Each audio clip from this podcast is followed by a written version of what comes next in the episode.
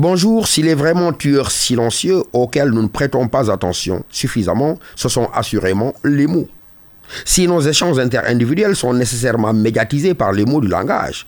nous devrons en même temps admettre que ces mêmes mots sont des assassins sans visage, à l'origine de tant de ruptures, de séparations brutales, de drames sociaux, en raison de l'équivocité intime dont ils sont frappés.